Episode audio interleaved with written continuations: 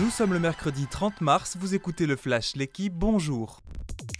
Une promenade de santé. Hier, l'équipe de France de football a dominé sans trembler l'Afrique du Sud en match amical à Lille 5-0. Kylian Mbappé, excellent hier, a inscrit un doublé. Olivier Giroud, lui aussi buteur, a marqué son 48e but en bleu d'un bel enchaînement dans la surface. L'attaquant de 35 ans n'est plus qu'à 3 petites unités du record de Thierry Henry.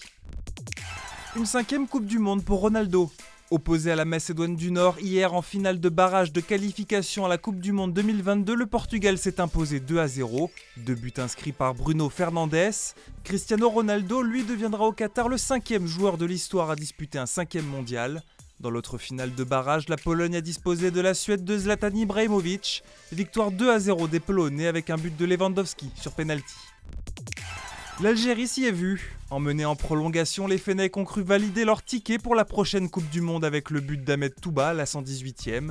Mais Karl Toko et Kambi remettaient le Cameroun devant au bout du temps additionnel. Et c'est bien les Lions indomptables qui iront au Qatar. Un peu plus tôt, le Sénégal crucifiait l'Égypte au tir au but une fois encore, comme en finale de la dernière Cannes.